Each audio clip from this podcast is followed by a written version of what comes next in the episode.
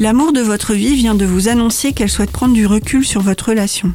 Vous passez votre temps à vérifier sur votre portable que vous n'avez pas raté un de ses messages. Et là, pendant le repas dominical, chez vos parents, avec votre sœur et son futur mari, vous savez, même menu que d'habitude, même discussion que d'habitude, c'est la catastrophe. Votre sœur vous demande d'écrire le discours du banquet de mariage. Entre deux coups d'œil au téléphone, vous réalisez avec effroi que cette sœur, vous ne la connaissez pas si bien que ça, que son futur mari parle toujours des mêmes deux trois choses à votre père. Vos parents sont encroutés dans ce pavillon où les souvenirs s'accumulent. Vous trouvez même dans la cuisine un de vos affreux bricolages de la fête des mères qui doit dater de l'école primaire. Qui, à part une mère qui veut se venger de son fils, pourrait continuer à exhiber un truc pareil aux yeux du monde Comment faire un discours juste ou sérieux devant une assemblée qu'on n'a aucune envie de côtoyer? Toutes ces pensées se bousculent dans la tête du héros. C'est drôle, c'est triste, c'est parfois trop car on a envie de le secouer, de lui dire qu'il serait temps de grandir et d'arrêter de penser à son nombril. Mais qu'il ne grandisse pas trop vite quand même car on rigole bien de sa panique existentielle.